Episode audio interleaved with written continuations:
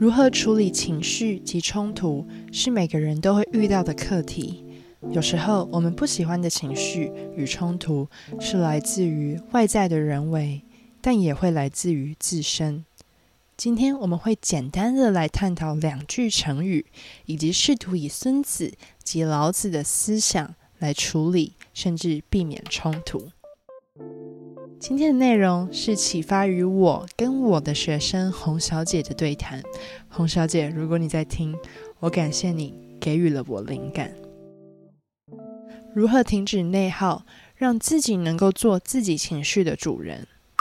知己知彼，这个成语白话来说就是了解自己与了解他人。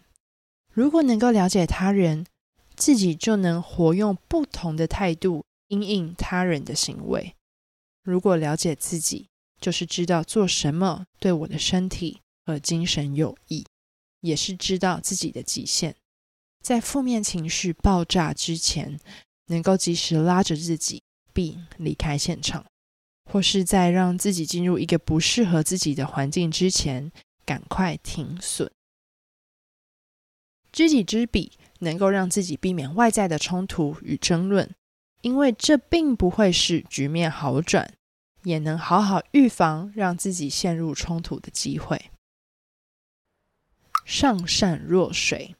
老子口中的上善若水，我认为在面对变化大的现今社会，以及超越想象的未来，仍然有很大的参考价值。水的形状依照容器改变，因此能够适应各种环境。水善利万物而不争，这句话代表的是水能够滋养其他的生命，却不会与其他生命争夺。老子用“上善若水”来比喻一种高尚的人格。我认为，让自己成为水是一件对自己及对他人有利的事。如果能够用自己的力量帮助他人，其实这些举动到后来都会回到自身，反而帮助了自己。水在众人都争相往上时，选择了向下滋养万物，就像海洋一般。位于河流的下游，聚集了所有的河流。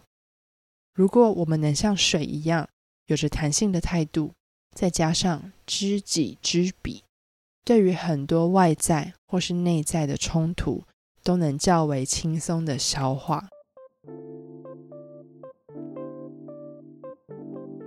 在负面情绪来临时，往往我们都会专注在他人或外在的错误上。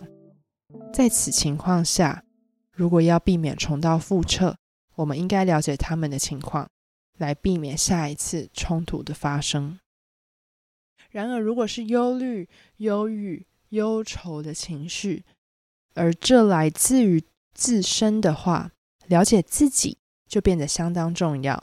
要知道自己的能耐，不要试图将自己形塑成某种不适合自己的样子。